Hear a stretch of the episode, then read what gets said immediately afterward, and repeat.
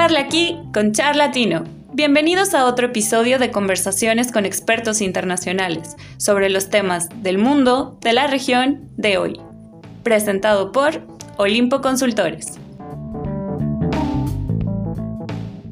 Hola, ¿qué tal? ¿Cómo están? Bienvenidas y bienvenidos a un nuevo capítulo de Charlatino. Hoy me toca conversar con Andrés Rosales, a quien ustedes ya conocen, porque es quien habitualmente conduce nuestros programas, nuestros capítulos de, conversaciones entre amigos de América Latina. Eh, pero en esta ocasión me gustaría ser yo quien, quien le haga las consultas pertinentes a Andrés, eh, porque es un tema que él conoce mucho mejor y me parece más pertinente que, que podamos dialogar siendo él la persona consultada en este caso, ¿no? ¿Cómo estás, Andrés? Felipe, pues muy bien, muchas gracias también por, por el espacio, porque en algún momento, eh, bueno, que, que ah, eh, empezamos a ver qué tipo de temas podíamos comentar en este charlatino que fueran interesantes, y este salió, pero como un eh, punto bastante interesante, un poco controversial, pero bueno, vamos a ver qué tal nos va en este charlatino platicando justamente de México en el Consejo de Seguridad. Claro, es que íbamos a partir por ahí, los hechos, ¿no? México presidiendo el Consejo de Seguridad. Yo no sé si hay alguna experiencia previa, ¿tú conoces el dato, no? De México. Claro, bueno, México, es que, a ver, partamos en, ese sentido, porque sabemos que, bueno, eh, dentro del Consejo de Seguridad, dentro de Naciones Unidas, es un órgano importante en el que evidentemente ahí se discuten principalmente los temas de seguridad y de paz. Eh, y que eh, eso, esos dos, eh, esas dos acepciones las vamos a ir guardando justamente para llegar al punto neurálgico de lo cual nos convocó en esta sesión. Paz y seguridad, en donde ahí se arreglan estos problemas que pueden trascender a poder, a poner en riesgo pues la seguridad internacional o en general el status quo que actualmente conocemos. Para poner un poco más en contexto, eh, el Consejo de Seguridad está conformado por 15 miembros. Cinco miembros permanentes, eh, que son Estados Unidos, Reino Unido, Francia, China y Rusia, es decir, que estos nunca van a, nunca van a cambiar, y 10 no permanentes. En este momento, actualmente eh, está México, Estonia, India, Irlanda, Kenia, Níger, Noruega, San Vicente y las Granadinas, Túnez y Vietnam, eh, tratando de tener una especie de, de equilibrio entre las regiones y que evidentemente esto hace también que los que están participando dentro del Consejo de Seguridad, pues de alguna manera representan a la región. Esto quiere decir que México y San Vicente y las Granadinas, bueno, representan un poco los temas más importantes dentro del Consejo de Seguridad por el periodo que son electos, que son de dos años. México ha tenido eh, funciones del Consejo de Seguridad, con lo que tú me consultabas, en cuatro ocasiones, que igual también las podemos ir guardando para checar justo eh, lo que se discutió y lo que se discute actualmente. Fue en 1946, en 1980 a 1981, en 2002 a 2003 y en 2009 a 2010, con esos eh, grandes hitos que representaron en ese momento la política internacional. Bien, perfecto. Es importante aclararlo porque no necesariamente todo el mundo conoce cómo se compone el Consejo de Seguridad Nacional. Algunos siempre escuchan esto de los miembros permanentes y los no permanentes, que también tienen, o, tienen esta suerte de cuotas, ¿no? Representan regiones en particular, de manera que ninguna región se vea sobre representada eh, por sobre otra, entendiendo, entendiendo que muchos de los países tienen intereses comunes, ¿no? Cuando pertenecen a una misma región. Oye, Andrés, pero mira, ya, esta es la cuarta, la quinta, ¿cierto? Experiencia de, México como, como miembro de este, de este organismo, ¿cierto? De este consejo. Sin embargo, tú mismo decías al principio, como polémico, como controversial. ¿Por qué en este caso crees tú que se ha visto como algo polémico? Bueno, para empezar, eh, surgieron varias cosas eh, previo a, que México llegara a la presidencia. Eh, en este sentido, ha habido mucho pronunciamiento por parte de México en la política exterior, por ejemplo, yendo a Estados Unidos, eh, platicando evidentemente con el presidente Biden desde México en Estados Unidos, eh, siendo la sede de Foro CELAC en septiembre pasado, habiendo invitado, por ejemplo, a Díaz Canel, o el presidente de Cuba, a las fiestas patrias también en septiembre, haciendo de mediador en México entre lo que es la oposición en Venezuela y Maduro, etcétera. O sea, ha tenido como que muchos eh, mucha participación a nivel internacional. Ha, estado muy activo y esta, en todo caso, sería la segunda vez que el presidente eh, Andrés Manuel López Obrador sale de territorio mexicano con este plan de austeridad que, ha marcado también el, sexenio de, de Obrador y eh, va a Naciones Unidas a presidir este mes México en el Consejo de Seguridad. Entonces, es controversial porque en los discursos que pudimos ver en las noticias, si es que los pudieron ver y si no, pues aquí lo comentamos, eh, el presidente de México propuso algo que denominó Plan Mundial de Fraternidad y Bienestar. Con eso que eh, algunos, bueno, eh, se pronuncian a favor del discurso un tanto más humanista, más eh, incluso podríamos decir de izquierda para algunos, del discurso que tiene Obrador y otros de alguna manera sin poder entender ¿Cómo es eh, que este plan puede llegar a Naciones Unidas, al Consejo de Seguridad, con esa intencionalidad de poner un plan mundial de fraternidad y bienestar? No sé si, si, si tú lo pudiste escuchar o, si tú lo pudiste ver, o no sé, e, es controversial. Lo que pasa, claro, a mí me da la sensación de que es controversial también, Andrés, porque, como, bueno, tú mismo lo decías, no se entiende muy bien en concreto qué, a qué se refiere, ¿no? A dónde quiere llegar. Pero al mismo tiempo, al mismo tiempo entiendo, en el fondo, que este plan es muy coherente con nuestra región también. ¿ah? Eh, eh, casi desde el punto de vista pintoresco, ¿no? No hay nada más cercano al realismo mágico que este plan mundial de fraternidad y bienestar.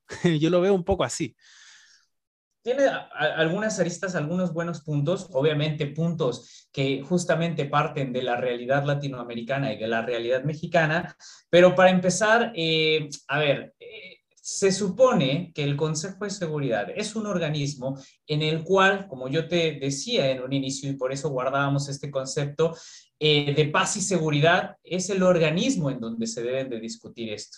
Ahora bien, nosotros que estudiamos relaciones internacionales y que sabemos un poco más de este contexto, sabemos que el concepto de paz y seguridad es muy ambiguo y libre a la interpretación. En ese sentido es que se inserta este plan de fraternidad y bienestar propuesto por eh, el presidente de México, que en estos momentos te, diré de qué, de qué va. Eh, la idea final de todo esto es eh, aterrizar, o más bien, tratar de ir al problema profundo de la desigualdad y del malestar social a nivel internacional, que es la corrupción. Por lo menos esta es la lectura que hace el presidente de México en este foro internacional. La corrupción como principal obstáculo para acceder a la libertad, a la igualdad y un discurso que nos suena a los mexicanos muy familiar porque evidentemente Obrador es más de esta estirpe, es más de hacerla un poco, eh, pues, eh, como una sesión informativa de lo que él considera lo mejor o eh, lo que debería de ser el mundo. Pero bueno, en términos más concretos, este plan eh, para tratar de, mantener la igualdad y, evidenciar estas desigualdades, la exclusión y el conflicto, es crear un fondo, y, ahí tú me dirás eh, realmente si esto es posible, es crear un fondo procedente de al menos, esto es textual lo que dijo el presidente, de tres, de tres fuentes. Una sería el cobro de una contribución voluntaria anual del 4% de las fortunas de las mil personas más ricas del planeta. Después, otra sería una aportación similar, es decir, del 4%, eh, por parte de las mil corporaciones privadas más importantes por su valor en el mercado mundial y aparte, o sea, una tercera proporción por la cooperación del 0.2% del PIB de cada uno de los países integrantes del G20, del grupo de los 20. En ese sentido, ahí es donde se genera la polémica para tratar de entender si esto es viable, si no es viable, si tiene eh, un futuro, si no tiene futuro.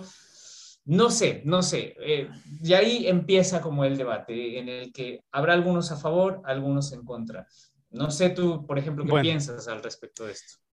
Lo primero que yo le preguntaría a nuestro presidente de México es primero si él ha sostenido conversaciones previas con los mil, eh, con las mil corporaciones más ricas de la región o con los mil, no sé, él ha tenido algún tipo de, negociación como para, o esto es una idea que se le ocurrió así de la nada, porque yo creo que esa, esa sería la, primera, la primera interrogante.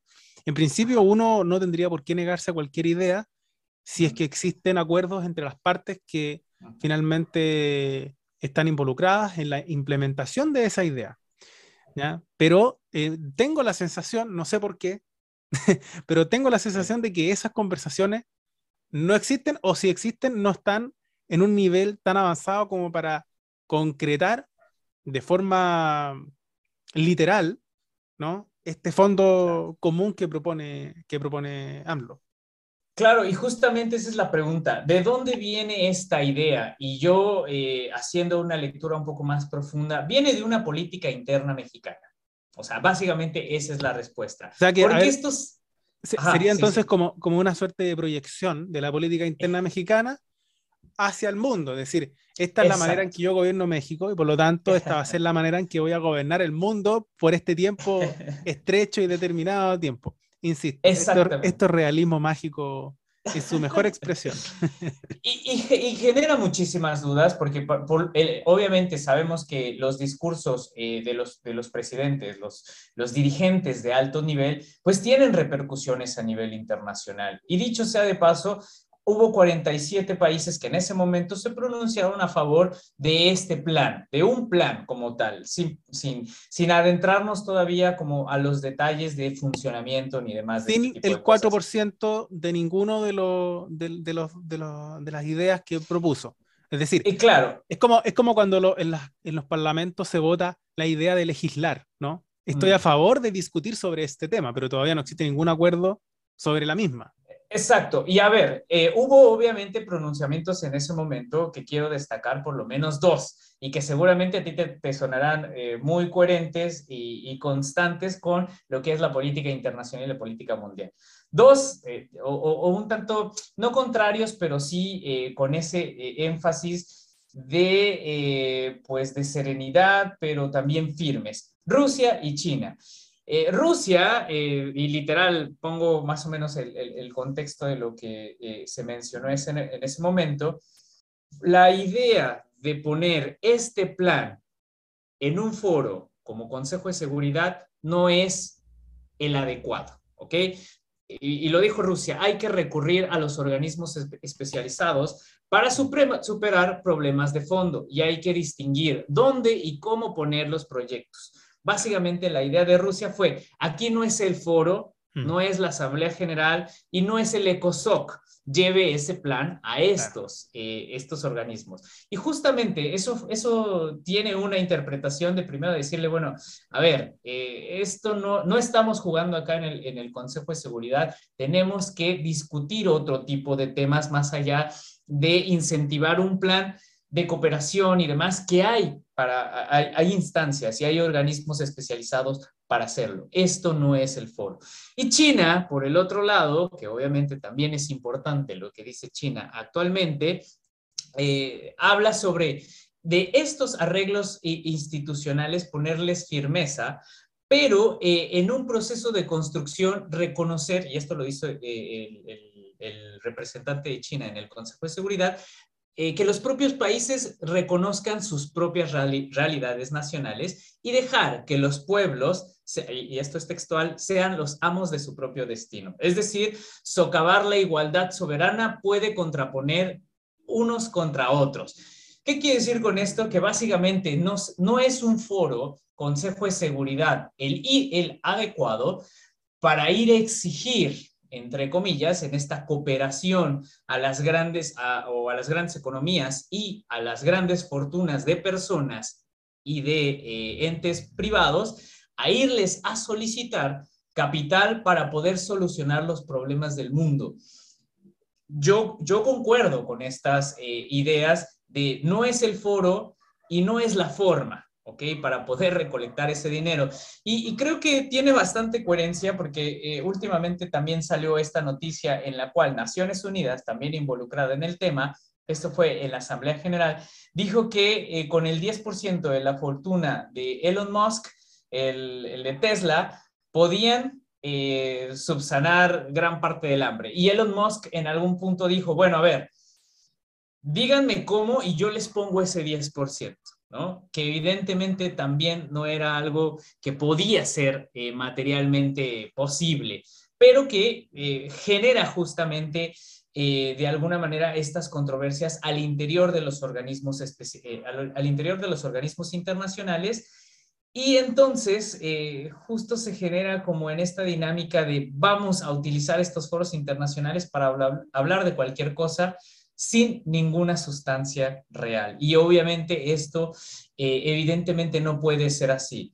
Desde mi lectura y desde mi interpretación, faltaron muchísimos temas en el Consejo de Seguridad y creo que hubo un espacio eh, poco aprovechado en este foro para poder discutir temas del ámbito regional, pero también del ámbito mexicano. Estamos hablando de temas como la migración, el narcotráfico, eh, los, eh, no sé, el problema de, de las drogas, la trata de personas, la violación de los derechos humanos, etcétera. Todos problemas que, que transversalmente pasan por México, pero que no fueron tocados. Entonces, no sé, tú, yo sé que tú sabes un poco más de interpretación política y de interpretación electoral, pero desde mi punto de vista, eh, este pronunciamiento del plan, eh, plan mundial de fraternidad y bienestar fue una extensión ante cámaras, ante la imagen internacional, de decir, yo estoy haciendo, yo como presidente estoy haciendo bien mi papel y quiero que el ejemplo que he dado en mi país, cosa que yo difiero, se vaya al ámbito internacional y que otros países eh, puedan seguir este ejemplo que está haciendo México. Justamente te iba a preguntar por eso, porque una cosa, bueno, a ver, en primer lugar, claro, que, China te mande a otra dependencia. Primero, señor, este, este, este trámite no se hace aquí. Eh, uno podría pensar que se, se debe a, una falta de prolijidad respecto de cómo se proponen las cosas o de cómo se planifican. Pero aquí la pregunta que habría que hacer es si esto es realmente un error, digamos, de, de, falta de, profesionalismo o tiene alguna intención, ¿no? Porque puede ser un error voluntario, ¿no? Porque quizá el punto no es crear este, este plan o, no ejecutarlo, sino que más bien lo que importa el mensaje, ¿no? ¿Cuál es el mensaje que yo quiero transmitir? Lo que me parece completamente comprensible, no necesariamente porque yo esté de acuerdo con esto, pero me parece comprensible cuando estamos viviendo una política en todo el mundo que está más centrada en lo que se dice que en lo que se hace, ¿no? Todo consiste en si declaramos la violencia aquí, condenamos la violencia por acá, condenamos lo que ocurre en Cuba, condenamos lo que ocurre en Venezuela o no lo condenamos o callamos. O sea, la política en general se transforma cada vez más en una, en una guerra por declaraciones, pero, pero no necesariamente esto se traduce en acciones, en acciones concretas, lo hemos conversado a propósito de la crisis que sufren las instituciones en las democracias liberales. Y aquí ya nos vamos, eh, incluso saliendo de la región, porque eso tiene que ver con una crisis de Occidente. Eh, entonces, no sería loco, para nada, que todo esto sea parte de un plan para simplemente decir, ¿no? Decir, yo hago esto o yo pienso esto. Eh, porque muchas veces eso, en el ámbito internacional y en el ámbito interno también, porque también hay que ver a quién le está hablando. ¿Realmente le está hablando a China, Rusia o en realidad le está hablando a los mexicanos. Eh, todos conocemos que también muchas veces la política exterior de todos los países o de buena parte de los países se utiliza también para dar o enviar una, una señal, un mensaje, ¿no? A la, propia, a la propia ciudadanía local, interna, ¿no? Aquí en Chile, por ejemplo, normalmente aparecen los temas de eh, Bolivia, de Perú, y en estos dos países también aparece el tema de Chile, normalmente, a propósito de problemas limítrofes, cuando existen problemas internos, ¿no? Eh, y eso ocurre en, buena parte de los países de América Latina, ¿no? Y, y, esta plataforma, ¿no? Esta presidencia temporal es como, es como tener el podio por un segundo y es un recurso infinito en la era de las comunicaciones, en la era en que todo consiste en comunicar para gobernar, gobernar es comunicar, bueno, un podio internacional, qué mejor herramienta para poder comunicar eh, lo que sea conveniente comunicar en ese momento. Y hablarle tanto a los mexicanos como al mundo, pero quizás sobre todo a los mexicanos. Exactamente, y yo concuerdo justo con, con esa visión y qué bueno que, que, que, la pudiste compartir porque dije, no, no estaré yo loco de, de repente como hacer ese tipo de lectura. Evidentemente no, puede ser, pero dentro de, eh, dentro de las opiniones divididas que pude eh, ahí analizar, eh, pues de comentaristas y de algunos analistas nacionales, eh, pues coinciden básicamente con esta idea. No sé si toda nuestra audiencia está familiarizado con lo que se denomina la mañanera eh, en, México, que es todos, todos los días, todos los días, y literalmente todos los días, excepto fines de semana, eso sí, pero todos los días laborales, el presidente de la República Mexicana sale desde las 7 de la mañana hasta el mediodía más o menos para dar las noticias de lo que se ha hecho, qué se va a hacer, cómo se hizo, contestar preguntas, eh, etcétera. Tener una cuenta pública,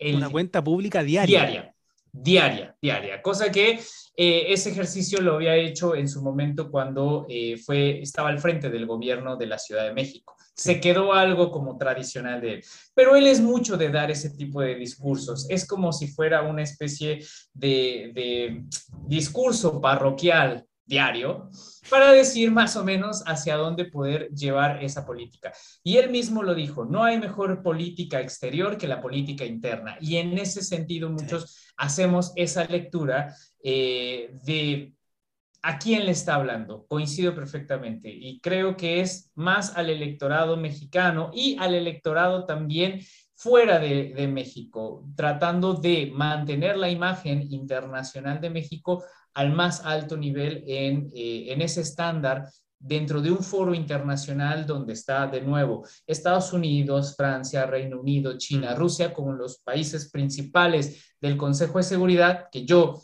eh, concuerdo con, eh, en el sentido de que una vez que se recolecte este dinero, se debía de dar como un de electrónica para hacer llegar directamente ese dinero a las personas.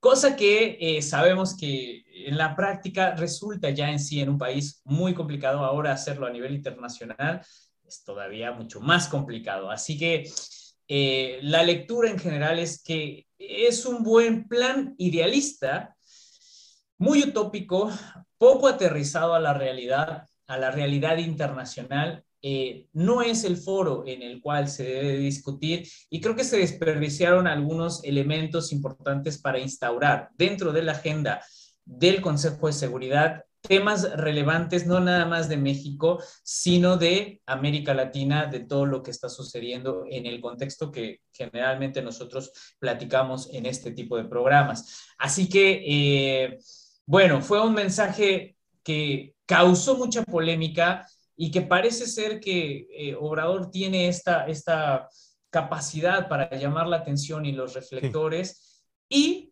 tratar de instaurar sus propios temas, no los temas que, que realmente se necesitan. Eh, se necesitan o están pasando, sino lo que eh, él quiere o lo le gusta, bueno, el gobierno quiere. Si tiene, si tiene un matinal prácticamente toda la, todos los días, significa entonces que entiende la importancia de la comunicación y entiende la importancia de él dominar la agenda. Porque eso a veces le falta a muchos líderes políticos, no, no digo que por esto sea un buen gobernante de AMLO para nada, sino que estoy Pero tiene destacando, destacando una, un ámbito que tiene que ver con el control del poder, del poder del cargo, porque finalmente él se hace esto, él marca, él determina la agenda de lo que se habla y de lo que no se habla. Es una, una, una estrategia comunicacional que los gobiernos utilizan o emplean, la diferencia es que aquí él lo utiliza directamente, ¿no? Eh, un poco como, como otros líderes también en, eh, no sé, pienso en Hugo Chávez, que también respondía a llamadas telefónicas, ¿te acuerdas? Cuando lo llamaban por teléfono en vivo y en directo y él resolvía los problemas así. Claro. Entonces, bueno, eso, eso mismo eh, son herramientas, son instrumentos de, en el fondo de control de gobierno y control de medios también, de agenda. Exactamente. Y al final, bueno, estará por definir entonces eh, si realmente tiene un, plan, si realmente, porque obviamente esto eh, que se pronunció en ese momento mm. lleva evidentemente un proceso en el que ya eh, los delegados permanentes presentan el informe y posteriormente en las asambleas, vamos a decir, en, en el día a día, ahí se presenta ese documento ya como un plan y demás. Y eh, bueno, veremos en el futuro próximo si es realmente un programa en el cual México ha incentivado un cambio eh, dentro de lo que el propio presidente llamó el letargo de Naciones Unidas para que despierte de su letargo, para que despierte y se ponga a realmente trabajar si es que eh, esto tiene eh, un eco en las demás economías, que a mi parecer, con toda sinceridad, no creo que sea algo viable. No creo que, por ejemplo, si tú eres uno de los no sé, de, los, de, las personas más ricas de este planeta, sé que no te va a doler eh, dar el 4% de tu fortuna. Quizá por caridad, quizá por, no sé, por cualquier tipo de cosa, por conciencia internacional, lo que tú quieras. Pero eh, el hacerlo quizá pueda ser, eh, no sé, no sé, muchos efectos a nivel internacional. se abre una no creo que se abre una ventana y además... Mm.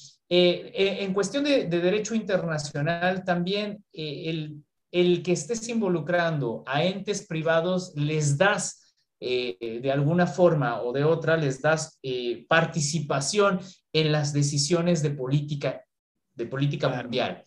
Y no sabemos hasta este punto cuáles serían los beneficios o las contradicciones que esto podría traer. Es decir, básicamente la idea es, yo te pido, pero ¿qué me das a cambio? Por supuesto.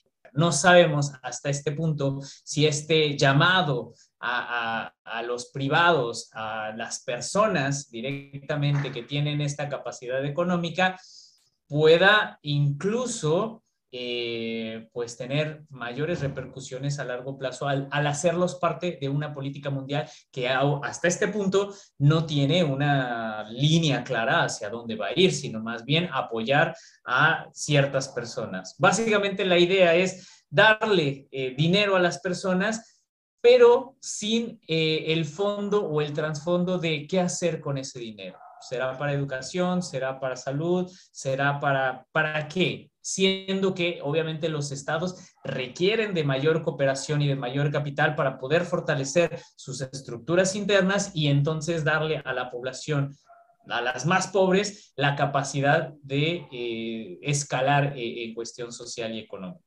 Perfecto, Andrés. Muy interesante y muy polémico como, como de costumbre en México.